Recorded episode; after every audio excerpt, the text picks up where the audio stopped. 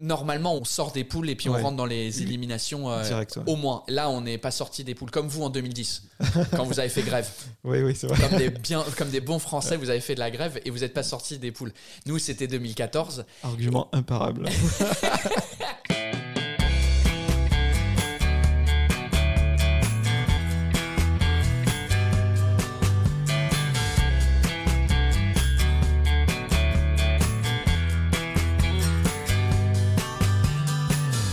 Bonjour à tous, vous écoutez Cadavre Exquis, le podcast qui décompose un parcours inspirant.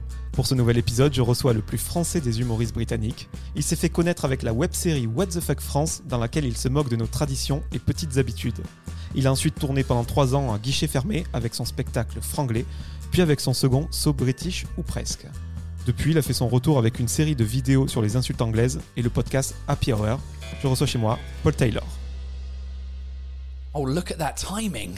Putain, le timing était parfait. Tu l'as- tu- ça, ça, ça, tu l'as déjà préparé. Ouais, mais je l'ai fini un petit peu trop tardivement là, je suis un peu déçu. Ah ouais, non mais c'était euh, parce que tu... attends, attends, quand tu écris ton intro, tu le chronomètres pour que ça soit exactement. euh, Non, je mets le son en fond, euh, je parle par-dessus. Et... et voilà. Ouais, mais comment tu sais combien de temps tu parce que là t'aurais pu. Là, j'ai un petit timing sur le, sur le roadcaster, Ah, donc tu la table vois- de mixage, mais là, je l'ai pas du tout regardé. Putain, c'était ouf. Eh Alors, ben, ça, c'était euh, en mode euh, le jingle terminé parfaitement quand t'avais terminé ton intro. Je suis impressionné. Bah, I like merci it. beaucoup. Salut Paul, Salut, ça va? Merci d'être venu jusqu'à chez moi, vraiment. Ah bah et c'est pas trop loin de chez moi donc euh, ça va. Le podcast s'appelle Cadavre Exquis. Est-ce que, Exquisite cadaver. voilà, bah, c'était ma question, est-ce que tu connaissais le Cadavre Exquis? Parce que je me rends compte que les gens connaissent le jeu, mais pas forcément le terme qui est associé. Alors je connais ni le jeu ni le terme. Bah écoute, je vais le rappeler. Ouais. Cadavre Exquis, c'est un jeu collaboratif inventé par les surréalistes français en 1925. C'est pour ça, que je le connais pas. ça, c'était pour la partie barbante. Ok. En gros, c'est un jeu où il peut être littéraire, donc soit tu écris un mot ou tu dessines quelque chose, et ça se fait en collaboration, mais sans que quelqu'un puisse, euh, enfin sans que la personne qui dessine ou écrive la phrase voit la contrepartie précédente, ce qui donne un dessin avec plusieurs parties uniques, avec Ouais, des comprends. éléments complètement hétéroclites. C'est un peu, euh, c'est un peu le jeu où euh, quand euh, quand tu te mets avec des potes en cercle et chacun doit finir la phrase de l'autre et c'est une histoire qui Ouais, c'est exactement qui, ça. ouais. qui part dans n'importe quel sens. Voilà, Mais à la la base- version dessinée ou écrite. C'est ça. À la Nice. base, c'est vraiment littéraire. Le premier crée un sujet, le deuxième un verbe, l'autre un complément. Donc ça fait que la phrase donne quelque chose de qui a du sens. Mais euh, qui est bizarre. Bon, Paul, comment ça va en ce moment? Euh, ça va, ça va plutôt bien. Ouais, ouais, c'est, cool. Même si euh, j'étais censé d'être sur scène depuis longtemps, euh, j'y suis plus, mais ça va. Je me suis fait à l'idée que je fais plus de scène. Ouais, la culture est mise à mal avec le, ce contexte sanitaire, Ouais. mais tu t'es vachement diversifié. Tu as toi-même ton, ton podcast. Happy Hour Live, parce que, ouais, c'est en direct. Comme on parlait juste avant d'enregistrer, c'est un peu un mélange entre un podcast, un, un truc sur YouTube et un live euh, en même temps. Parce que du coup, je me mets avec un guest et puis on boit des bières et on parle en direct avec le public. C'est disponible en audio seulement. Genre en, en audio. euh, C'est disponible comme un audio podcast sur toutes les plateformes de podcast. Mais aussi, euh, c'est c'est sur YouTube en, en direct. Est-ce qu'elle te plaît la petite bière que, que je t'ai achetée? Ouais, euh, je suis en train de boire une bière qui s'appelle Deck and Donahue, qui a un nom très anglais, mais euh, leur brasserie, elle est en banlieue parisienne. Euh, je me rappelle plus dans quel coin, mais j'ai un pote qui les connaît bien. Mais ouais, elle est très bonne. J'aime bien. Ouais, je voulais que tu te sentes en terrain familier. Ouais, bah, la, la Même, même s'il est juste 13h, mais c'est bon. Ouais, À Bonneuil. Bonneuil, voilà, 94. Deck and Donahue. On dirait, euh, je sais pas, on dirait un truc plus que des bières. Tu sais, on dirait un truc euh, mythique. Ouais, c'est vrai. ouais. je sais pas, un ancien truc de, de couturier. si tu, ton smoking, il vient de où Euh, Ah ouais, les couturiers. Oh, Deck and Donahue. Ah ouais, ouais, ouais. c'est comme Paul Smith ou, euh, ou si je sais pas, ça, claque comme nom, je trouve. Bon, Paul, je l'ai dit en intro, le plus français des humoristes britanniques. Tu es euh, donc né d'un père anglais, d'une mère irlandaise. Tu es marié à une française. Mhm. Et pourtant, cette... et tu vis en France, cette vie d'expatrié, tu la vis depuis toujours, j'ai envie de dire. Est-ce que tu peux nous raconter ton enfance? Ouais, en quelques phrases, en fait. Donc, je suis né en Angleterre et euh, mon père, quand, il, quand j'avais deux ans, il a décroché un boulot à Genève. Donc, on a déménagé euh, en Suisse pendant deux ans. Et ensuite, euh, pendant quatre ans ou cinq ans après, on a déménagé, on était des frontaliers en gros. On habitait en France, mais lui, il travaillait toujours à Genève. Et moi, j'allais dans l'école internationale à, Genève aussi. Et ensuite, mes parents se sont séparés. J'avais 9 ans. Je suis rentré en Angleterre avec ma mère. Mon père, il est resté euh, en Suisse. J'étais en Angleterre euh, pendant plusieurs années. Ma mère, elle a rencontré quelqu'un d'autre. Elle, elle est partie vivre en Grèce avec ce mec-là. Entre-temps, euh, comme les écoles n'étaient pas ouf sur l'île où elle avait décidé d'aller, j'ai été rejoindre mon père qui, à ce moment-là, avait décidé, enfin, il avait déménagé en Espagne. Donc j'ai vécu deux ans avec lui à Madrid Ensuite, ma mère, elle s'est séparée avec son mec, elle est revenue en Angleterre. Donc de 14 à 16, j'étais en, Espagne et de 16 à, 23, j'étais heureux en Angleterre. Donc euh, j'ai fini l'école, j'ai fait l'université en Angleterre aussi et j'ai déménagé en France euh, à la fin de mes études euh, à l'université quand j'avais 23 ans. Ils faisaient quoi tes parents? Ma mère, elle faisait rien depuis que je suis né, donc elle, elle travaillait à la maison. Et avant ça, elle a fait plein de boulot dans des, dans les aéroports, dans les hôpitaux, dans les trucs comme ça. Et mon père, il était, euh, il est toujours, euh, comment on dit ça, développeur de logiciels informatiques pour euh, des banques en général. Là, c'est plus project manager parce qu'il est vieux, il n'a pas besoin de créer lui-même les logiciels. Mais à la base, il crée des logiciels pour des banques, genre des systèmes informatiques que les banques utilisent. Et donc, il a fait ça depuis, depuis, je crois, lui, c'est 23 ans, un truc comme ça. Donc, donc c'est pour ça que je bougeais beaucoup parce qu'il y avait beaucoup de banques en Suisse. Donc. C'est pour ça qu'on a, on a, on a fini là-bas. Et la France, de, de, quel âge à quel âge du coup? La France, c'était de 4 à 9 ans. J'habitais en France, mais après, euh, j'allais à l'école en Suisse, dans une école internationale. Donc, j'avais pas vraiment, euh, j'avais pas vraiment de culture française. J'étais pas comme un petit Français de 4 à 9 ans. Comme tous les Français de 4 à 9 ans, j'habitais dans une maison en France, mais du coup, j'étais euh, plus dans une école internationale. Donc, j'avais des, des, des, amis un peu de partout dans le monde. Je me souviens pas vraiment. Je crois que j'avais un pote qui, qui était arabes, mais des Émirats, un de mes potes proches. Et il y en avait d'autres qui étaient américains, etc. Donc c'était pas. Hum, quand les gens ils me disent ouais ah bah alors t'étais français pendant 5 ans quand t'étais petit non pas vraiment j'habitais en France mais c'était pas c'était la vie des expats comme souvent euh, bah surtout dans ce coin-là à Boulogne euh, il y a beaucoup d'expats euh, l'ouest parisien il y a beaucoup d'expats et il y a beaucoup d'écoles internationales dans l'ouest parisien et donc du coup les, les gens ils grandissent parfois expats mais sans vraiment connaître la culture de là où ils habitent du coup, tu as appris la langue jusqu'à l'âge de 9 ans. Est-ce que tu as continué à travailler euh, le français en particulier euh, de ton côté ou tu l'as toujours gardé euh, Ouais, c'était. ouais, je parlais, je parlais français, mais pas si bien que ça quand j'étais quand j'étais petit, mais quand même bien. Bah, mieux qu'un un anglais qui a 9 ans. Et ensuite, bah, à partir, quand je suis rentré à l'école en Angleterre, bah, à partir de je sais pas quel âge, ils je crois que c'est à partir de 7 ans, 6 ans peut-être, qu'on commence à apprendre le français en Angleterre de toute façon. On fait des cours de français obligatoires jusqu'à nos 14 ans. Donc en fait, j'ai pris, j'ai continué les cours de, de français à l'école. Et donc mon niveau de français, il a vraiment baissé à, à ce moment-là parce que forcément, mon niveau était beaucoup, beaucoup plus élevé. Ouais. beaucoup plus élevé. Limite, je parlais mieux que la prof. Je me souviens, j'ai des, des, souvenirs de parler mieux français que la prof et puis de lui corriger parce qu'elle avait, elle, avait un accent de merde euh, anglais. Euh, Bonjour les enfants, euh, voici comment conjuguer le verbe manger. Enfin, je crois pas qu'on faisait des conjugaisons à 9 ans, mais. Mais du coup, le niveau a beaucoup baissé. Et quand j'étais début d'adolescence, genre 12-13 ans, ma mère, elle, euh, elle travaille avec une, une compagnie qui, qui, faisait des échanges euh, pendant l'été avec des étudiants français euh, proches du nord de la France. Ils venaient en, en, bateau, en ferry, et puis ils débarquaient chez nous. Et ils restaient peut-être, il me semble que c'était un mois chez, chez nous. Et ensuite, l'année prochaine, moi, j'allais pendant un mois chez eux. Donc j'ai elle, a, gardé ce lien euh, avec la France. Et j'ai continué à étudier le français euh, jusqu'au euh, lycée. Contrairement au bac, on fait que genre 3 ou 4 matières quand on a entre 16 et 18. Donc j'ai fait le français, l'espagnol et la géographie. Et j'ai continué à, l'université, j'ai fait le français, l'espagnol. Donc j'ai continué, continué à étudier le français jusqu'à mes 23 ans. J'ai fait ma licence en français. Et puis après, quand je suis venu ici, c'est pas que j'étudie le français, mais je l'apprends, j'apprends des nouveaux trucs quasiment tous les jours des nouveaux mots, des expressions, des, des façons de dire des choses, euh, des trucs comme ça, ouais. Tu apprenais les langues du coup à l'université, tu savais euh, vers quel métier tu te destinais à ce moment-là? Aucunement. J'avais aucune idée. Et ce qui est vraiment euh, dommage et chiant quand tu arrives à l'université avec un, avec un sujet que tu étudies comme les langues, ils te proposent pas grand-chose comme avenir. Ils, ils font pas rêver en fait de ce que tu peux faire. C'est genre bah ah tu vas devenir prof, euh, interprète, euh, traducteur. Euh, c'est un peu les trois métiers, sauf que tu peux faire un peu n'importe quoi quand tu fais les langues et tu peux travailler dans, le tourisme, dans n'importe quel boulot dans le tourisme. Tu peux aller dans l'hôtellerie, tu peux aller dans la, restauration, tu peux faire plein de trucs. Moi, pendant que j'étais à l'université, mon, boulot euh, d'étudiant, c'était je travaillais chez Apple, dans les Apple Store. Et au final, j'ai fait une carrière de 9 ans chez eux grâce au fait que je parlais des langues parce que j'ai eu des boulots euh, et des, des postes assez importants par rapport à des gens de mon âge à l'époque parce que je parlais plusieurs langues. J'ai vu que ce métier t'amenait à bouger régulièrement d'ailleurs. Donc là, on continue euh, sur ton parcours de citoyen du monde, j'ai envie de dire.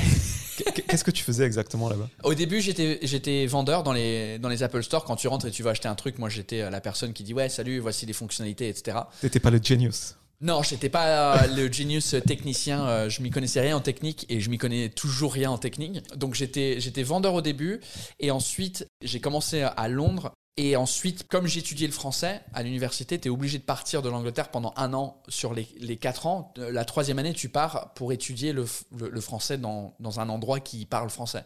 Soit tu étudies à l'université, soit tu travailles, soit tu enseignes l'anglais dans une école, euh, genre en partenariat avec ton université. Moi, comme j'avais déjà mon boulot temps partiel, j'ai pu transférer mon boulot au Canada, à Montréal, et travailler dans l'Apple Store euh, dans la banlieue de, de, Montréal. Je continue à être vendeur. Après, c'est plus devenu côté service client parce qu'il y avait des postes exprès dans le magasin qui étaient pour les services à clients.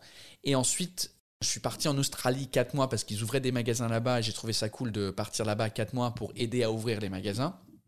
Et en revenant en Angleterre pour la dernière année d'université, je me suis dit, ok, j'ai un peu compris le truc, c'est si je pars dans un nouveau pays où Apple n'est pas encore installé, je peux... Euh, monter en compétence euh, Ouais, enfin, ouais, monter en compétence, mais je, peux avoir des postes plus importants parce que je connais déjà la boîte. Et mon truc à la base, c'était, bah, quand ça ouvre en France, je, je, vais aller en France.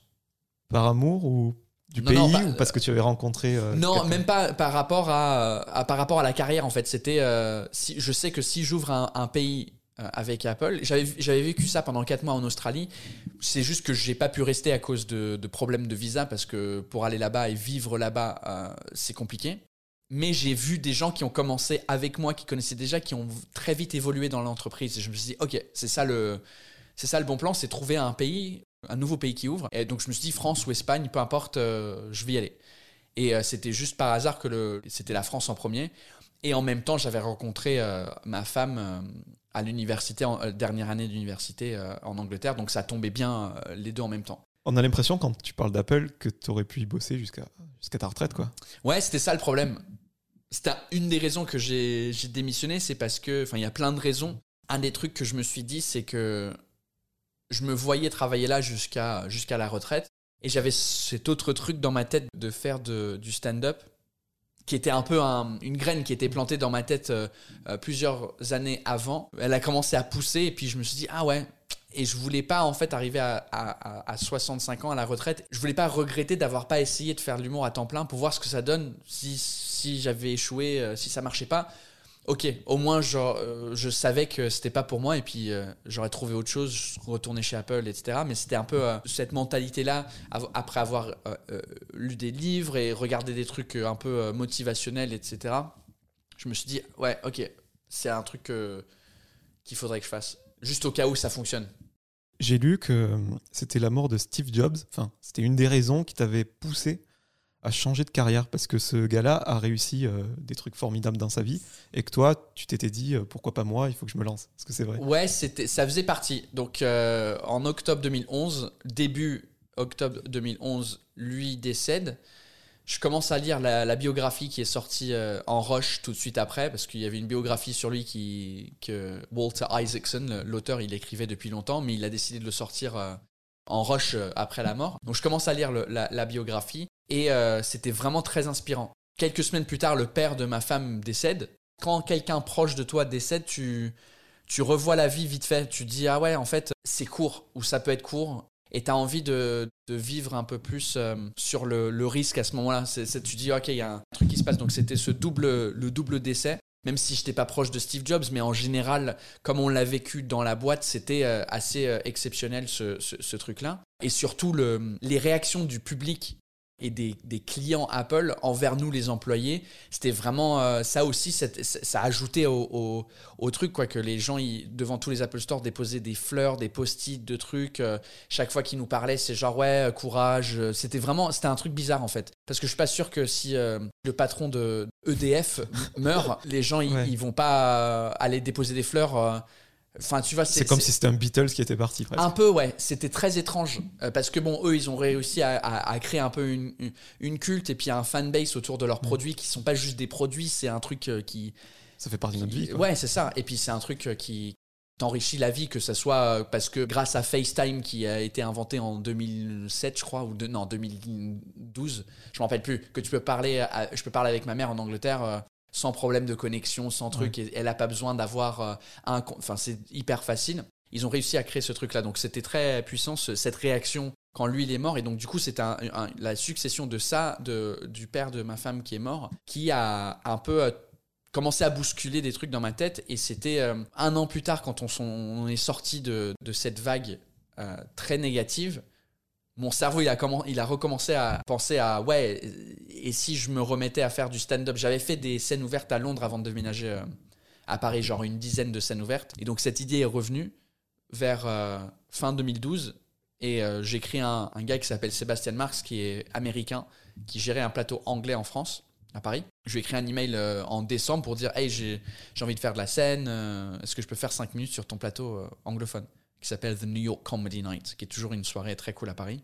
Et il me dit ouais, et je crois que c'était le 4 janvier 2013 que j'ai fait ma première scène euh, en France. Cet amour du, du stand-up, il est né à quel moment de ta vie? À quel moment tu t'es dit euh, j'aime bien ce- cette discipline et je pourrais peut-être euh, m'y essayer? C'était à l'université un peu avant? Ouais, c'était. Je crois que j'ai pas vraiment de souvenir de- d'un moment où c'est arrivé, mais je crois que c'était progressif. Mais je me souviens dernière année d'université, j'avais 22 ans, je regardais beaucoup de stand-up sur internet. Et euh, ils ont organisé une soirée à l'université, une soirée d'humour, où il y avait trois humoristes. Il y en avait un qui était. les, trois n'étaient pas vraiment connus, mais ils ont fait leur truc. Le gars qui a terminé la soirée, parce qu'en Angleterre, les, les- scènes de stand-up, contrairement en France, il y a un peu un ordre et une hiérarchie. C'est pas juste euh, cinq mecs qui font euh, 10 minutes chacun. C'est. euh, t'as- 5, 10, 20 euh, Ouais, exactement. T'as un mec qui présente, qui fait 5-7 minutes au début. Ensuite, t'as un deuxième qui arrive, qui fait euh, 15-20 minutes. Et le troisième, il fait 45 minutes. Et c'est vraiment basé sur l'expérience, sur, euh, sur si tu fais rigoler les gens. C'est pas un truc vraiment. Donc, il y a, il y a un peu une hiérarchie qui est cool parce que tu sais, quand tu commences, ce que tu vises. En France, c'est un peu plus compliqué parce que tu sais pas où tu vas, parce qu'il n'y a pas vraiment euh, ce- cette infrastructure de comédie club avec une hiérarchie. Donc on sait pas. Quand tu as un boulot normal dans, une, dans un bureau, tu sais, bah, en fait, tu as un manager et tu sais que c'est ça le prochain boulot pour toi, en fait. Oui. Et lui, son manager, c'est le prochain boulot. perspective d'évolution. ouais. C'est ça. Donc euh, en France, il n'y en a pas vraiment dans l'humour. En Angleterre, c'était très clair. Mais en tout cas, j'ai vu cette soirée à l'université, euh, dans le pub de l'université, et euh, je me suis. Les deux premiers, ils étaient, ils ont pas, ils, ils ont un peu euh, bidé en fait. C'était pas, c'était pas vraiment drôle. Et je me suis dit, mais c'est bizarre parce que j'ai pas l'impression que c'est si compliqué que ça. Et c'était la première soirée en vrai que je voyais de stand-up parce que à ce moment-là, tout ce que tu avais accès, c'était des DVD ou sur internet des captations et c'est des trucs euh, bah, beaux en fait, dans des arènes ou dans des théâtres ou euh, dans des grands trucs, des festivals. Donc c'est vraiment bien filmé. Et à ce moment-là, déjà, euh, les humoristes qui, qui apparaissent dans ces trucs-là, ils ont eu 10 ans d'expérience et ils sont marrants. Et donc quand tu consommes ça comme humour, tu dis bah Ok, c'est ça le niveau que tu vas avoir quand tu vas voir ton comédie club local. Sauf que non, en fait, c'est il y a un, long chemin. Donc c'était cette soirée-là où je me suis dit, ouais, il y a peut-être un truc euh, que je peux essayer de faire. Donc je tape euh, sur Internet comment devenir humoriste. Tu vois qu'il y a des scènes ouvertes à faire. Donc je commence à participer à des scènes ouvertes en tant que public pour voir euh, le vibe où, tout le monde n'est pas marrant. Tu dis, bah, je peux faire ça. Donc je me lance et je fais des scènes ouvertes et ça se passe pas du tout bien. Et après, bah, Paris, j'ai déménagé ici et j'ai rien fait pendant trois ans. T'as toujours eu ce tempérament très avenant, te produire sur scène devant des gens euh, qui à te prendre des bites, ça te posait un problème ou Non, tu du tout. Non, c'est non, c'est horrible. C'est toujours horrible. Donc, euh, je suis très timide dans la vraie vie. Si j'étais avec un, un psychologue, peut-être qu'il me dirait ouais, je, je sais pointer pourquoi tu cherches de l'attention. À mon avis, c'est par rapport au fait que quand j'ai grandi, j'ai changé d'école tous les trois ans. J'étais toujours le nouveau ou toujours l'étranger. Et donc, pour m'intégrer, je cherchais la validation de mes camarades de, de classe. En faisant rire, en faisant des trucs comme ça. Donc il y a toujours, je crois qu'il y a un truc en moi qui cherche de l'attention euh, ou de la validation plus que l'attention, parce que l'attention, en, vrai, je l'aime pas. Genre quand on est dans une soirée, si tu, si on est dans une soirée chez des potes et je débarque et si quelqu'un fait ah c'est Paul Bella, là je déteste ça en fait. Je, je, gênant. Ouais. Je, ouais, je rentre, je suis comme une tortue, euh, je, je rentre dedans, j'aime pas. Mais je crois qu'au fur et à mesure de quand je bossais chez Apple, euh, au début, je faisais des ateliers dans les magasins euh, pour les clients, donc ils venaient pour apprendre et ils étaient 10. Euh, et moi, je montrais comment utiliser iMovie, Keynote, etc.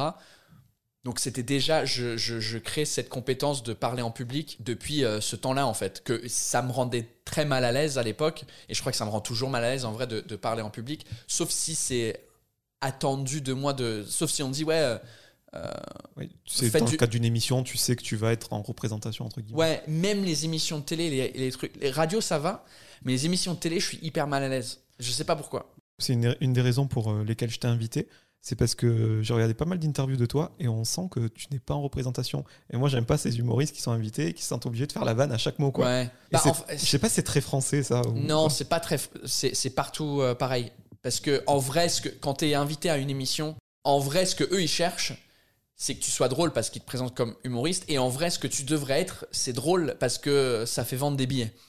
Parce que si t'arrives et t'es un peu normal, comme moi je suis, parce que je sais pas, je sais pas jouer le con et faire des blagues euh, quand c'est pas sur scène. J'ai vraiment du mal à faire ça dans d'autres contextes que sur scène avec un public qui est venu voir de l'humour. Je suis très nul en soirée corporate aussi quand on dit ouais viens euh, c'est la réunion annuelle de euh, cette compagnie là on a un dîner et puis on, souvent on invite des humoristes. Je suis nul. Je, je, je sais pas je sais pas fonctionner. Et donc quand je suis en interview que ce soit la radio ou la télé je suis normal je suis authentique. Authentique ouais bah, je trouve que le fait d'être authentique, voire timide, bah, ça te rend unique au final. Ouais, peut-être. C'est ça que, à chaque fois que je fais une émission, je me dis putain, c'était nul, c'était nul, ça m'a fait chier, putain, j'étais nul, j'aurais pu faire. donc, il n'y a pas vraiment d'impact euh, de faire ces émissions-là, pour moi, parce que les gens, ils disent ok, ok, sans intérêt. Mais quand je vois des gens comme Jamel, des fois, quand il fait des trucs, oui, il joue le con, mais bon, les gens, ils disent ah, il est drôle.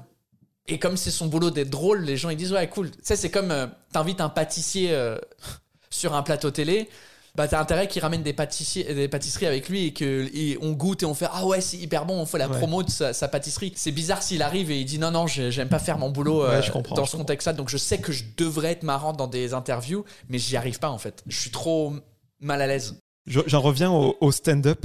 Ouais. Euh, moi, je suis allé en, Angleterre euh, quelques fois, bon, comme tout Français, euh, voilà, qui va faire un petit week-end là-bas. Et j'ai assisté une ou deux fois à des, des stand-up. Il y a quelque chose qui m'a marqué. Je sais pas, pareil, si c'est monnaie courante là-bas ou pas. Mais quand il y a un mec qui est pas bon, eh ben c'est fuck off, get out. Ouais, ouais, c'est. Ça n'existe pas ici, en, France du moins. Non, parce qu'on n'a pas encore la culture du stand-up en France. comment tu dis ruthless en français? Sans pitié, peut-être? Ouais, c'est en Angleterre, c'est le public le plus dur du monde entier. Après, si t'es français et tu vas jouer là-bas, il y aura pas de problème. Mais si t'es, en fait, ils sont sans pitié pour les Anglais euh, lambda en fait que moi je suis. Et si t'es pas drôle, ouais, c'est dégage tout de suite. En fait, la culture du stand-up là-bas, un peu comme aux États-Unis, mais même si aux États-Unis ils sont moins sans pitié euh, que nous, ils, écoutent un peu plus. Mais il y a quand même, en fait, le, stand-up, ça, c'est vraiment l'ambiance. c'est un comedy club en fait les théâtres et tout ça, c'est cool, mais c'est pas ça, c'est pas du stand-up. C'est, du stand-up genre niveau euh, quand t'es connu et tu peux remplir des théâtres, etc. Lorsqu'ici en France, t'as pas de comedy club. Enfin, il y en a trois maintenant. Mais euh, des endroits comme le Paname Café. Bah, le Paname, c'était un peu le premier, et les trois qui ont ouvert, enfin l'année dernière, mais qui, je sais pas ce qu'ils vont devenir. C'est le comedy club de Fari qui s'appelle Madame Sarfati, le comedy club de Kev Adams qui s'appelle le Fridge et Shirley Soignon qui fait le Barbès Comedy Club.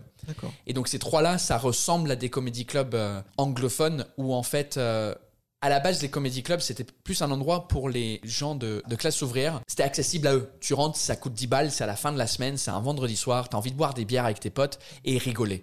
Et le mec, euh, il va insulter le gouvernement, il va, il va insulter les gens que toi aussi, en tant qu'ouvrier, t'insultes, tu vois. Donc c'est un peu né de ce truc-là et c'est très accessible à toute la population s'ils veulent. En France, comme il n'y a pas de comédie club, c'est très théâtral et c'est plus un truc de riche pour l'instant le stand-up. Et puis aussi, j'ai l'impression que le stand-up, c'est jeu, et en France, c'est euh, le personnage. Enfin, tout est théâtralisé, même dans l'interprétation. Oui. On fait passer les messages via des personnages. Oui, c'était c'est euh, c'est un peu moins le cas avec euh, avec euh, le, le stand-up en ce moment, mais c'est vrai qu'en France, l'humour en général, c'est plus euh, en sketch et en personnage. Et en Angleterre, depuis, ça existait à un moment, mais c'est devenu ringard les personnages en Angleterre. Personne fait des personnages. C'est genre les, c'est genre Monty Python. À l'ancienne, ouais. À l'ancienne. Maintenant, c'est j'ai envie de rire parce que j'ai envie qu'un mec sur scène ou une femme sur scène me raconte la vie de leur point de vue qui est le même point de vue que moi et j'ai l'impression d'être dans un endroit où j'écoute un pote et on rigole ensemble en fait. C'est un peu ça l'ambiance euh, qui a été créée dans les comedy clubs euh, en Angleterre et, et aux États-Unis. Et donc du coup, ouais, le public, euh, c'est comme un pote en fait. Si t'as un pote, euh, si on est quatre autour d'une table et un, un pote il fait une blague qui est nulle, tu dis ouais mais t'es con, euh, elle est nulle ta blague. Bah en fait le public britannique ils sont très comme ça mais avec euh, un stand-upper parce que c'est un peu la relation, on est tous potes et si t'es pas drôle bah tu dégages. Lorsqu'en France comme on est toujours dans- en mode théâtre où t'es assis bah, sur un fauteuil rouge euh, euh, en velours, t'as payé 45 balles le, le billet, t'as pris la babysitteuse, enfin c'est tout un truc et t'es habitué en France pour voir une pièce de théâtre comme ça, bah, les gens ils sont toujours assez respectueux en termes de euh, si c'est pas drôle, tu dis rien et tu dis juste, enfin tu t'en vas et puis à la fin euh, tu lâches une critique sur Biriduc pour dire ouais c'était nul, mais face à face il Y a rien. y a rien. Quand tu commençais ces petites scènes euh, ouvertes dans les comédie clubs, est-ce que tu avais déjà, euh, est-ce que tu te moquais déjà des habitudes, euh, des singularités de- des Français? Que- Quel était ton style à l'époque? Euh, ouais, c'était un peu ça. Mon style d'humour, parce que je crois que l'humoriste qu'on devient, c'est l'humoriste, euh, c'est l'humour qu'on aime. Et moi, j'aime bien euh, l'humour euh, énervé. Quand les gens s'énervent, ça, me- ça me fait tellement rire. Les- quand les humoristes, ils s'énervent sur des trucs banals, ah, qu'est-ce que ça me fait rire? Et donc, du coup, je suis devenu cet humoriste-là aussi. Donc, depuis le début, les premiers trucs que je racontais, surtout en France, bah, c'était, euh, en général, les humoristes, euh, en stand-up, tu prends les absurdités de la vie quotidienne et tu racontes ça. Donc, si t'es un blanc anglais hétérosexuel, bah, tu racontes des trucs d'anglais pour un public anglais. C'est comme ça. Moi, comme ma vie, c'était en France et, je trouvais des trucs absurdes en France par rapport à, ma vie précédente, bah, je commençais à parler de ça. Il y a des trucs qui fonctionnent, il y a des trucs qui fonctionnent pas, et puis du coup, euh, à chaque fois que tu joues, tu améliores, tu dis ah ok ça ça fait rire, ça ça fait pas rire, ça est-ce que je peux le changer ou est-ce que je dois l'enlever complètement Et puis euh, donc ouais, à la base c'était toujours euh, ma vie de expat. Voici ce que je trouve bizarre en France, il y a des trucs qui fonctionnent et des trucs qui fonctionnent pas. Ce que j'allais dire, je, je regardais de, ton premier spectacle et même les vidéos euh, dans What the Fuck France. Ouais. T'es super virulent, quoi. C'est un, terme en anglais Virulent. euh, Enfin, super énervé, du moins. ouais, Parce qu'on sent que c'est respectueux, que c'est limite bienveillant, ouais. mais t'y vas pas de main morte, comme on dit. Oui, ouais, bah en fait, c'est. ouais, c'est. euh, je sais pas s'il y a un mot exact euh, pour ça en anglais, mais en tout cas, ouais, c'est. euh, la raison pour laquelle ça fonctionne, c'est parce que je suis énervé, mais c'est sur des trucs aussi que les Français vous trouvez cons. Donc du coup, euh, c'est ouais, je suis énervé, mais les gens ils disent ouais, ouais, il, a, raison. Après, évidemment, il y a des gens qui, qui sont pas d'accord et après euh, ils, laissent des commentaires sur euh, sur internet, mais en général, les gens qui viennent me voir, ils savent pourquoi je viens et puis s'ils aiment mon travail, c'est parce que ils sont d'accord avec ce que je dis. Donc ils veulent mon point de vue sur les trucs cons en France, mais que les Français trouvent cons aussi. Tu parles beaucoup des commentaires sur Billet Réduc, mais t'en as vraiment pas beaucoup, toi. Euh, non, parce que je fais jamais la promo. euh, pour moi, et ça, ça vient de mes jours chez Apple, pour avoir la, la, la critique honnête, faut jamais en parler. Et du coup, les gens, s'ils se sentent vraiment fortement pour ou contre, c'est là où ils vont laisser. euh, ils vont laisser une critique et c'est plus honnête que dire ouais laissez-moi une critique sur Bireduc euh, parce que j'en ai besoin. Moi je suis, je suis de l'opinion que fais ton truc et puis si les gens ils aiment et ils veulent laisser une critique, bah ils vont le faire. S'ils aiment pas, ils veulent laisser une critique, ils vont le faire. Je crois qu'en vrai, ça change rien à l'algorithme de billet réduc. Euh, si oui, c'est tu prends une screenshot où tu dis oui, je suis numéro un des critiques cette semaine, mais ça, en vrai de vrai, ça change rien. Toi qui es aussi youtubeur, t'incites pas au pouce bleu et à l'activation de la cloche. Non, ça m'énerve. Ça m'énerve. Euh, hit the like, smash that like button. Ta gueule. Mais bon, après, il y a des gens qui arrivent, des youtubeurs qui arrivent à le faire de façon drôle, tu vois. Mais en général, euh, ça, moi, ça me fait. euh, en tant que euh, consommateur, ça me fait pitié quand les gens ils sont là, oui, please subscribe, please. Ouais, parce qu'il y a ça, maintenant il y, a le- il y a le placement de produit en début de vidéo qui dure 30 secondes aussi. Ça devient. euh, Euh, ouais, pub. après ça, ça me dérange pas du tout parce que c'est la façon de gagner de l'argent sur le truc. Tu vois, c'est c'est euh, la seule façon de, de comme sur les podcasts. On n'est pas vraiment habitué en France, mais tous les podcasts aux États-Unis, en Angleterre, ils ont 5 minutes de pub. Dans, dans je une heure. note. Ouais, non mais sérieusement, en, en une heure. Euh, En une heure de, podcast, tout au début, tu as 5 minutes de pub, il y a quatre marques différentes. Mais bon, c'est comme ça que tu gagnes ton argent en fait. Moi, avec YouTube, la différence, c'est que à l'époque, je gagnais mon argent en faisant du stand-up, donc j'avais pas besoin vraiment de chercher de l'argent des gens euh, ou de marques pour fournir. C'était du, du passe-temps. Là, ça devient, c'est un peu plus compliqué parce que je gagne plus rien en stand-up. Donc du coup, ouais, quand, euh, quand quelqu'un m'approche, une compagnie euh, qui me dit ouais, on aimerait bien sponsoriser une vidéo, c'est quoi tes tarifs, etc. Si la compagnie elle est appropriée pour mon public, je vais dire ouais, bien sûr, parce que comme ça, ça me permet de continuer à créer. Parce que si je gagnais rien en ce moment sur YouTube, un, ma femme, elle dirait bah, pourquoi tu vas au studio tous les jours, ferme ta gueule, viens, viens m'aider avec la petite. Et de deux, mon compte bancaire, il serait dans le moins, vu l'argent et le temps que je dépense dans. Ah, c'est du boulot. Ouais, bah c'est ça en fait. C'est, euh, c'est, on parle d'argent parce qu'en fait, les gens, ils ont du mal à, comprendre pourquoi les gens ils regardent ça et pourquoi ils seraient payés pour regarder ça, tu vois. Mais c'est parce que c'est juste une nouvelle façon de consommer. C'est comme, ça ne change rien à euh, à la télé. Tu vois, euh, c'est pareil quand tu regardes une émission de télé qui coûte beaucoup d'argent à créer parce qu'il faut louer des studios, tous les intermittents qui vont derrière. Et ensuite, euh, bah, euh, tu vois pas l'argent, mais tu le vois parce qu'il y a des pubs avant, pendant, après ce truc-là. Et ça, ça nous dérange pas. Mais mm, je sais pas sur YouTube, les gens, euh, parce qu'à la base, YouTube au début, c'était vraiment de la merde. C'était juste soit des gens dans leur chambre ou des vidéos de chats. Et on disait, bah, ça me fait chier les pubs. Mais c'est devenu de plus en plus un truc où tu vois de la qualité dessus. Même les anciens YouTubeurs qui ont commencé il y a 10 ans, qui ont des millions de followers, la qualité de ce qu'ils font, euh, est beaucoup mieux. C'est pas juste dans leur chambre, ils ont un studio, ils ont des guests. Euh, et rien que moi, moi, je, fais quasiment tout tout seul et c'est dur. Ça prend quasiment tout mon temps. Après, c'est un boulot, oui, mais c'est aussi un, un kiff aussi. Donc, c'est je comprends les gens euh, qui dénigrent, entre guillemets, les, les, les youtubeurs, surtout ceux qui gagnent des millions d'euros. quand des... Mais après, c'est nous qui avons créé ce truc, dans le sens où, bah, arrête de regarder ces vidéos alors. Ah oui, c'est S'il a 12 millions vu, c'est pas parce que euh, il est nul, c'est parce qu'il y a 12 millions de personnes qui se sont dit ouais ok cool, enfin j'aime bien ce contenu là et voilà. Mais après le système, je suis d'accord qu'il est pété parce que les gens qui travaillent dans les hôpitaux en ce moment, bah, ils devraient être euh, beaucoup mille fois mieux payés qu'ils le sont et les youtubeurs beaucoup moins payés. Il y a un déséquilibre, mais c'est pas la, de la faute des youtubeurs ah qui sont mieux payés. C'est comme les gens. Mon, frère, il est, il est footballeur professionnel et euh, lui, il en a marre que les gens ils disent ouais, nous on gagne des millions d'euros. Bah Ouais, mais c'est pas de notre faute. Nous, on fait ce qu'on aime. Et du coup, bah, la ligue euh, décide de vendre les droits de diffusion à des chaînes à des milliards d'euros. Les gens, euh, ils sont prêts à payer 100 balles pour venir nous voir en stade, euh, à acheter nos maillots qui coûtent. Enfin, à un moment donné, bah, si vous n'êtes pas content avec le salaire des footballeurs, arrêtez de regarder le foot. Ouais, bien sûr. Donc c'est un peu un, dilemme dans les deux sens parce que lui, il se sent coupable de gagner autant d'argent pour un truc qu'il adore faire. Mais en même temps, c'est pas de sa faute non plus. Justement, je vais profiter que tu parles de ton frère pour récupérer mon fil conducteur. Et en plus, ça peut être un lien. Je sais pas euh, combien d'années d'écart vous avez? 12. Pour être footballeur professionnel, j'imagine que ça a dû être, euh, comme tous, même comme tout athlète de haut niveau, des sacrifices. Il a dû commencer super jeune, en centre de formation, etc. Du coup, je sais pas s'il y avait la différence d'âge ça colle, mais est-ce que quand tu l'as vu faire ça, est-ce que ça t'a motivé, toi, à, donner toutes tes chances dans, dans le stand-up? Mmh, Non, parce que effectivement, il y a, en fait, c'est mon demi-frère du côté de mon père, donc on n'a pas grandi ensemble. Mais ouais, il a, il a commencé très tôt. On n'a pas vraiment de centre de formation en Angleterre, donc c'est pas comme en France le système. Donc lui, il était dans, il, est, il a signé à 12 ans euh, dans son équipe euh, de Bournemouth, qui était en première ligue jusqu'à euh, cette année. Et ouais, je crois que c'est plus de sacrifice par rapport à la, à sa mère qui lui emmenait toutes les semaines, deux fois par semaine à son truc d'entraînement, etc. Une fois qu'il a 17 ans, il peut conduire lui-même. Mais euh, sinon, euh, sa mère, ouais, elle a fait un sacrifice énorme.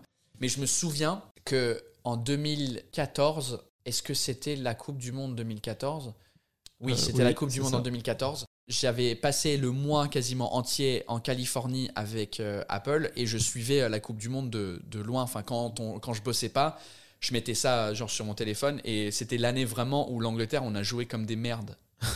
on joue toujours comme des merdes. J'ai pas osé le dire. Mais, euh, mais cette année, euh, je crois qu'on est sorti. Euh, normalement, on sort des poules et puis on rentre dans les éliminations au moins. Là, on n'est pas sorti des poules comme vous en 2010. quand vous avez fait grève. Oui, oui, c'est vrai. Comme des, bien, comme des bons Français, vous avez fait de la grève et vous n'êtes pas sorti des poules. Nous, c'était 2014. Argument imparable. Et, euh, et, du coup, à ce moment-là, je me souviens de lui avoir envoyé un texto et je lui ai dit bon, si tu travailles euh, assez fort, parce que là, j'avais commencé l'humour, ça faisait un an et demi que j'avais commencé le stand-up. Et je lui ai dit, écoute, si tous les deux, on travaille assez fort, dans 4 ans, toi, tu seras dans l'équipe d'Angleterre euh, Coupe du Monde 2018, et moi, je serai un humoriste connu. Et, euh, genre, il me fait, alright, deal. Il avait quel âge à l'époque? Il était très jeune, il avait 14 ans ou un truc comme ça. Attends, en 2000, il est né en 99, donc 2014, il avait 15 ans. Donc ouais, il avait dit euh, alright deal. Et, c'était un peu à ce moment-là où, c'était, euh, tu dis ok cool, allez on va on va tenter de le faire. Et du coup, euh, qu'est-ce qui s'est passé? Bah c'était un, il, lui il a, il a pas joué en équipe d'Angleterre pour l'instant, donc lui il a raté, il a perdu en fait son truc. Mais il continue, il continue à essayer, donc euh, on va voir ce que ça donne avec lui. Mais euh, ouais, c'était ah, c'était plus ce moment-là qui était genre euh, qui m'a poussé à, à me dire ouais, on- on- si on le fait, on peut on peut réussir. On en était quand tu arrives en France dans la boutique Apple et que là, voilà, tu plaques tout Ouais. et tu euh, t'essayes au stand-up en France. Comment ça se passe? Il y a cette vidéo, la bise, qui arrive très vite? Non, ça, ça arrive trois ans plus tard. Dans le sens où j'ai commencé le stand-up en 2013 et un des premiers sketchs que je faisais sur scène, c'était euh, c'était la bise. Deux ans et demi plus tard, je démissionne chez Apple. Donc j'ai fait l'humour et Apple pendant deux ans et demi. J'ai démissionné en mai 2015. J'ai commencé à créer mon spectacle de mai 2015 à janvier 2016.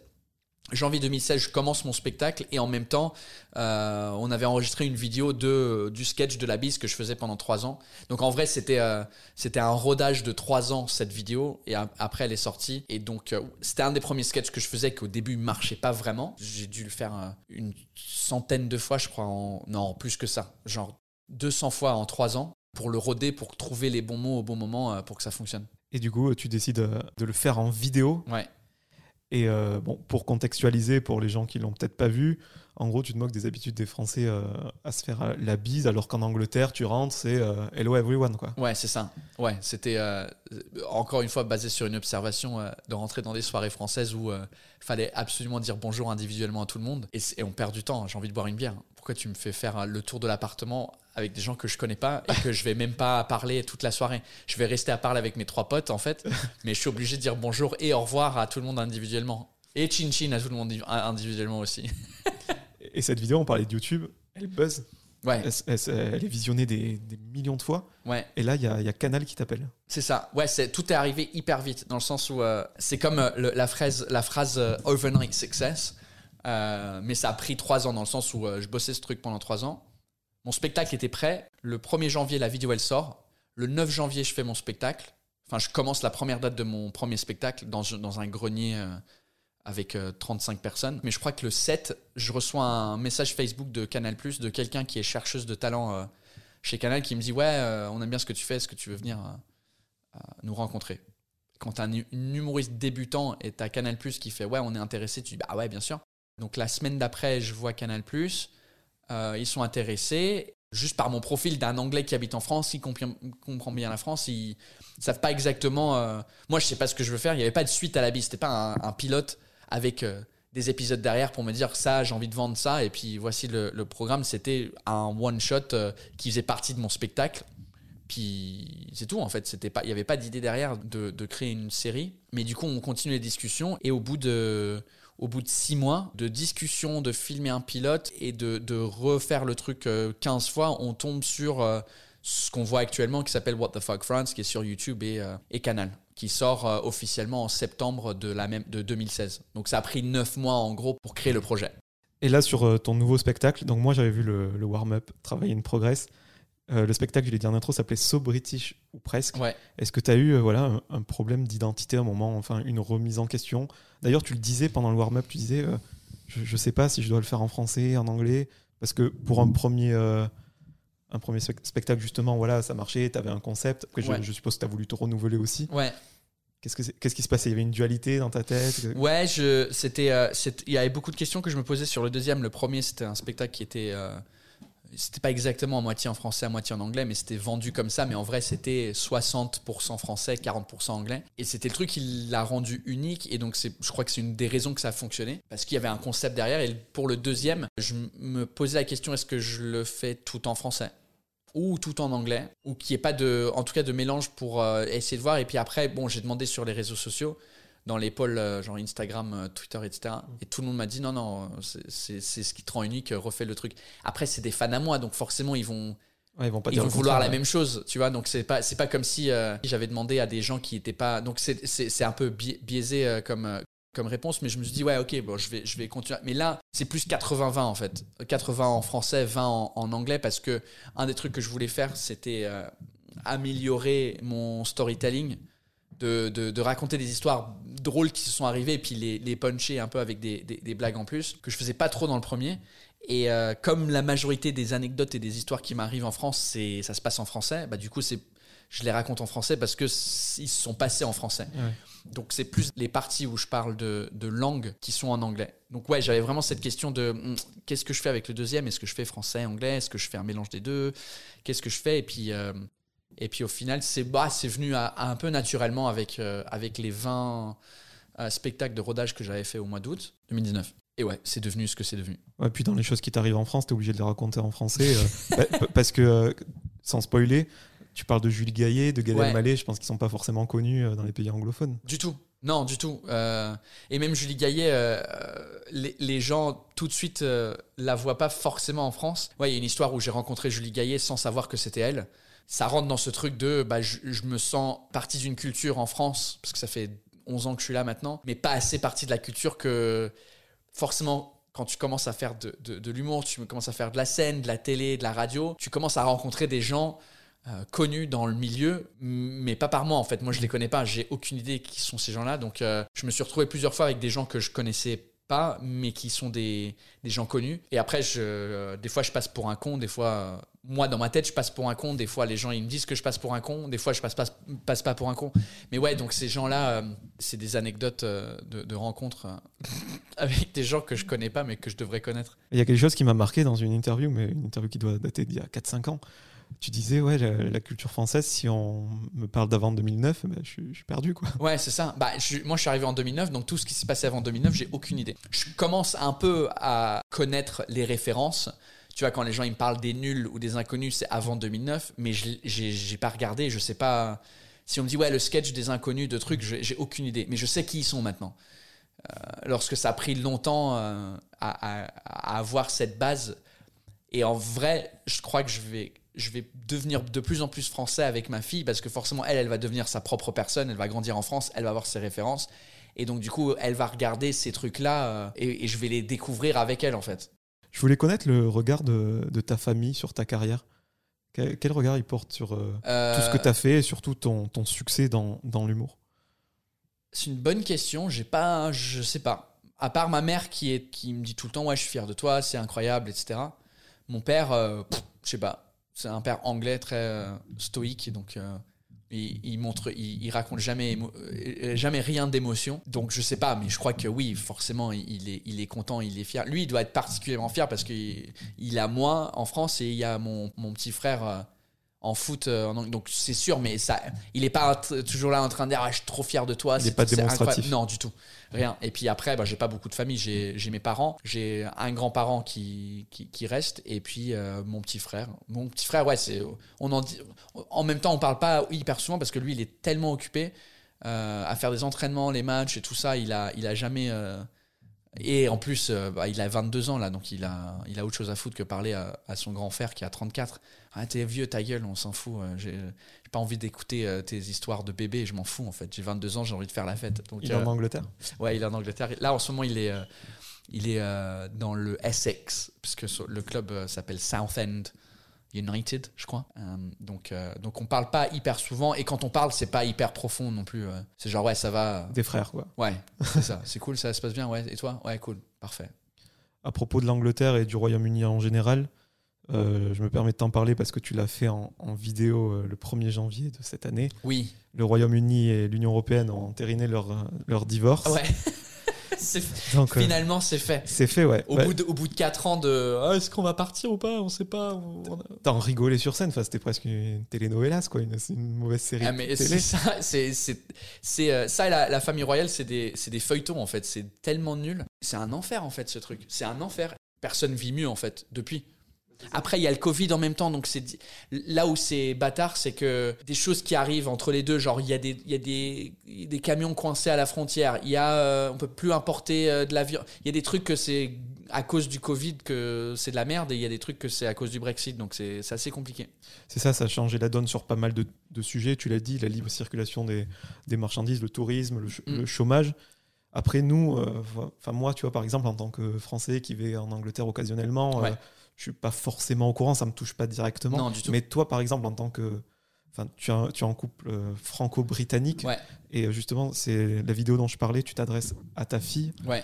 dans une vidéo de 3 minutes où tu lui expliques que, que les opportunités ne seront plus les mêmes et que voilà, quand tu as rencontré ta femme, qu'elle étudie le droit à l'université à Londres, ben elle, euh, si c'était en 2021, tu l'aurais pas rencontrée, quoi. Bah c'est ça, parce que du coup, euh, elle est venue euh, en, Angleterre étudier parce que elle, elle faisait des études en droit et elle avait le choix d'aller aux États-Unis ou en Angleterre. Et au final, c'était beaucoup beaucoup moins cher d'aller en Angleterre parce que c'était à côté et puis il y avait un accord entre.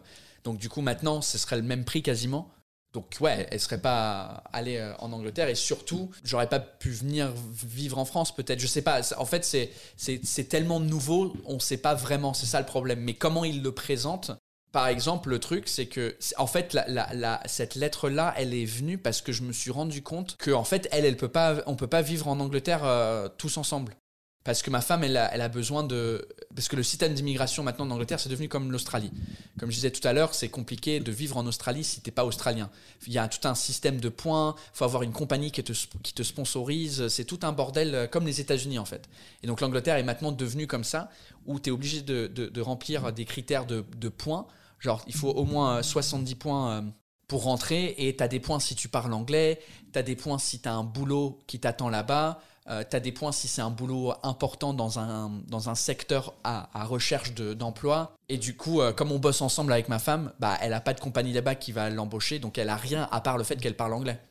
Et même quand tu es, es, épousé, ils s'en foutent de la famille en fait maintenant. Après, ça va peut-être venir plus tard, mais euh, le truc c'est de maintenant à 2022, elle pourrait venir vivre en Angleterre, on fait un visa, puis elle peut rester, puis ça va. Mais 2022, c'est l'année prochaine. Euh, là, on ne on peut pas aller vivre en Angleterre parce que la petite, elle est à la crèche, etc. Nous, dans notre idée, c'était peut-être l'école secondaire euh, dans 10 ans. Mais du coup, si ce système de points il, maintient, il est maintenu, bah, j'ai du mal à voir comment euh, elle pourrait vivre en Angleterre. C'est pas, pas suffisant d'être mariée à un Anglais. Bon, deux choses pour terminer. Déjà, je vais demander à Bière Duc de sponsoriser euh, ce podcast. On leur a fait pas mal de pubs.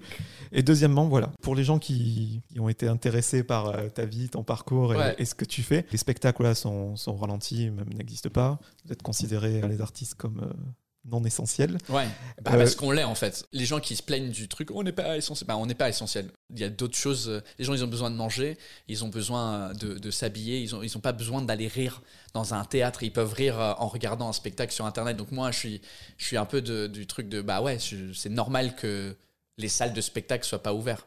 C'est là où, je voulais en venir. Toi, tu n'as pas l'air de. Enfin, tu subis forcément la situation, mais c'est plutôt matière à te renouveler.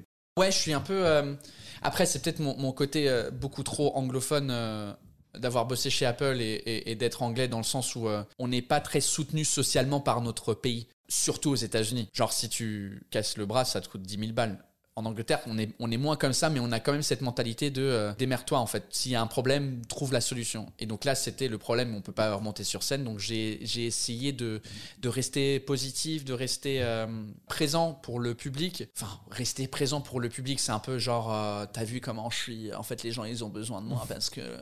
non, c'est moi, j'avais envie de communiquer avec le public. C'est pas, j'avais envie de donner. Oui, j'avais besoin, un, de, de, faire quelque chose parce que un an sans boulot, sans rien, ça, ça aurait été très difficile euh, à la maison. Enfin, je, me serais rendu malade. Donc du coup, j'étais obligé de trouver un autre truc pour fonctionner. Donc c'est d'où est venu euh, ce truc de, YouTube, de faire des, des lives à la base tout seul, euh, où je buvais une bière avec le public et ils me posaient des questions et puis on faisait comme ça. Et cette année, c'est devenu un truc un peu plus talk show, où j'ai un guest et puis on parle quand même avec le public, mais il y a, y a quelqu'un d'autre avec moi et puis c'est ça, ça évolue euh, dans un autre truc. Et, et ouais, c'est comme, comme j'ai dit euh, avant d'enregistrer, si je joue pas en 2021, ça me va. J'ai déjà dans la tête que 2021, ça va à la poubelle. Si ça se passe mieux, les théâtres ouvrent, je peux rejouer mon spectacle, je suis hyper content. C'est, je préfère. Euh, T'envisages le pire? Ouais, une phrase qu'on qu'on utilisait souvent chez Apple, c'était under promise, over deliver.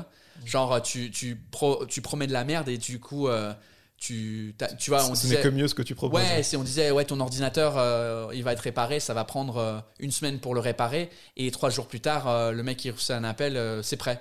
Et il était hyper content. Lorsque si on disait ça va prendre deux jours Et que tu et ça, prend trois jours, le- c'est encore plus énervé. Et je trouve qu'en France, en général, culturellement, vous êtes beaucoup, euh, vous promettez trop. Genre, ouais, je serai là dans 10 minutes. Connard, t'es même pas dans le métro. comment, comment ça, tu vas arriver dans 10 minutes? Moi, je préfère dire, j'arrive dans 2 heures et que je suis là dans 1h45 pour un rendez-vous. euh, je dis pas, genre, euh, ouais, la soirée, elle commence à 20h, t'arrives pas une demi-heure en avance. Mais pour d'autres trucs, euh, d'autres rendez-vous, d'autres expectations avec ma femme, si je dis, ouais, je suis un peu en retard. je vais avoir 45 minutes de retard et j'arrive euh, 20 minutes plus tard, elle est plus contente que si je dis j'arrive dans 20 minutes et je prends 45. Anyway, tout ça pour dire que dans ma tête, mentalement, je dis 21, c'est fini pour le spectacle. Si ça revient, je suis hyper content euh, de pouvoir remonter sur scène, mais entre-temps, euh, je fais mon truc sur, euh, à fond sur YouTube. Quelques petites questions, Paul, en rafale pour Yes. terminer. Quel est, Paul, ton humoriste français préféré?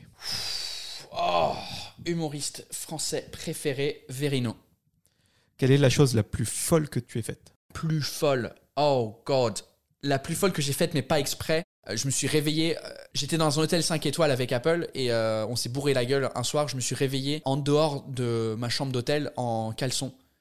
Parce que comme je changeais d'hôtel souvent, je m'étais désorienté, je pensais que j'allais aux toilettes et je- en fait je me suis réveillé bourré dehors de ma porte donc j'ai dû descendre à, à- à la réception genre à 3h du matin en caleçon dans un hôtel 5 étoiles euh, pour récupérer la clé. C'était horrible.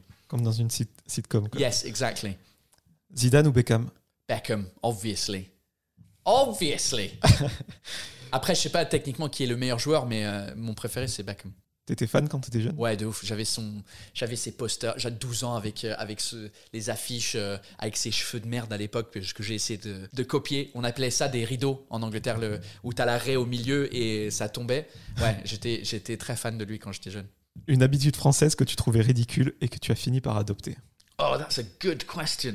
Arriver en retard. Ça. Ah, ça me rendait fou euh, d'arriver en retard chez tout le monde tout le temps. Et maintenant, euh, c'est limite devenu normal. Et je m'excuse tout le temps en disant Mais t'inquiète, c'est bon, il est que écart, ça va. Ton insulte préférée? C'est euh, en français ou en anglais?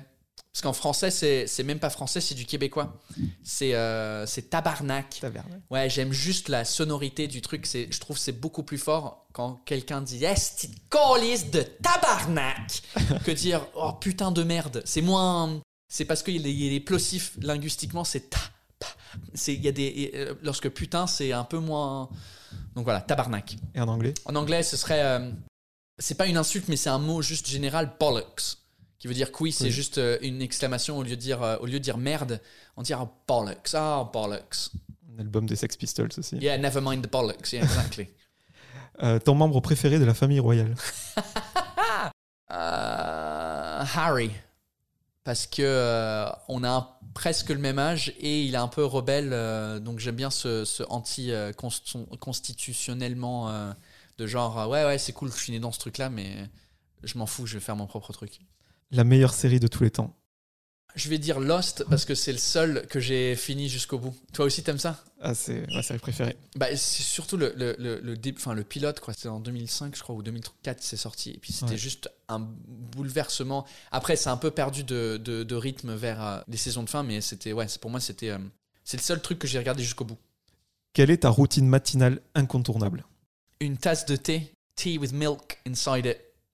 And it has to be good tea. C'est pas, c'est, faut que ce soit du thé, euh, du bon thé, Ouais. du bon thé euh, English breakfast, mais, mais bien. Donc ça, c'est, ça, c'est, ouais, tous les matins. euh, à part quand je suis pas à la maison, parce que je- c'est impossible de trouver euh, du bon thé euh, en France. Enfin, c'est possible de trouver du bon thé en France, mais pas du thé anglais euh, fait à la britannique. À chaque fois que je vais dans un café, et je demande Lipton. du thé noir. Ouais, c'est soit du Lipton où ils te ramènent un truc Earl Grey euh, avec un sachet en nylon et tout. ça. Mais non, non, il faut. euh, Donc, euh, Et pour terminer, le moment où la situation la plus improbable que tu as vécue en France et que tu ne comprends toujours pas après toutes ces années.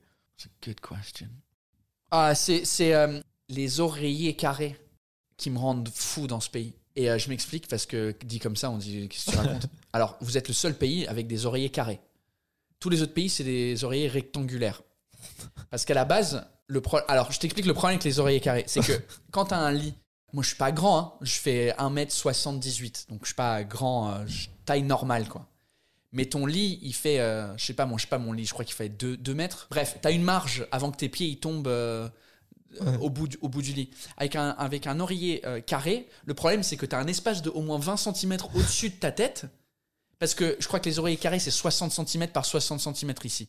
Ta tête, elle fait pas 60 cm de largeur sur tes épaules. Elle fait peut-être 20, 25. Donc du coup, tu as 25 euh, cm de hauteur qui servent à rien. Tu peux pas plier ton oreiller parce que c'est ensuite là après c'est trop grand euh, sur ta tête.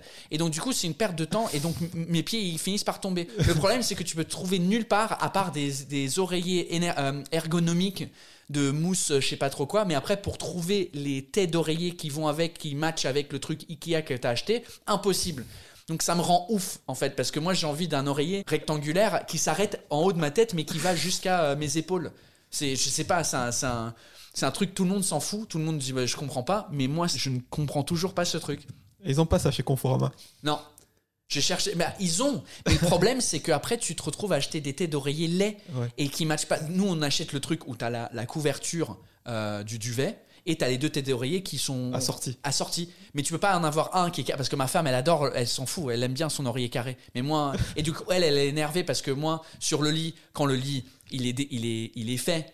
Euh, pour quand les guests viennent chez nous, il y a personne qui vient chez nous, mais au cas où ils viennent, elle, elle a pas envie de voir un oreiller carré et un autre rectangulaire. C'est pas correct. Elle a pas envie non plus d'avoir un truc où il y a deux têtes différentes. Je dis mais il y a personne qui vient chez nous. C'est quoi le problème? Nous on dort dedans. Il a le seule personne qui voit ce lit, c'est le chat. Donc merde. À un moment donné, euh, donc voilà, c'est les, les oreillers carrés euh, que- qui me rend ouf. Faudrait que je fasse un truc là-dessus. Pour de vrai, genre un Ah, vrai sketch ou une vraie Non, scène. mais mais, c'est euh, excellent, je, je ne savais pas du tout. Bon, merci beaucoup, Paul, d'être venu jusqu'à moi. de rien, ça fait plaisir. Merci euh, d'avoir pris le temps de, de poser des questions. À très vite, merci. C'est Merci à toutes et à tous d'avoir écouté cet épisode avec Paul Taylor. Si vous voulez soutenir le projet, vous pouvez me suivre sur les réseaux sociaux et vous abonner au podcast Cadavre Exquis sur toutes les plateformes de streaming. Je vous donne rendez-vous très bientôt en compagnie d'un nouvel invité.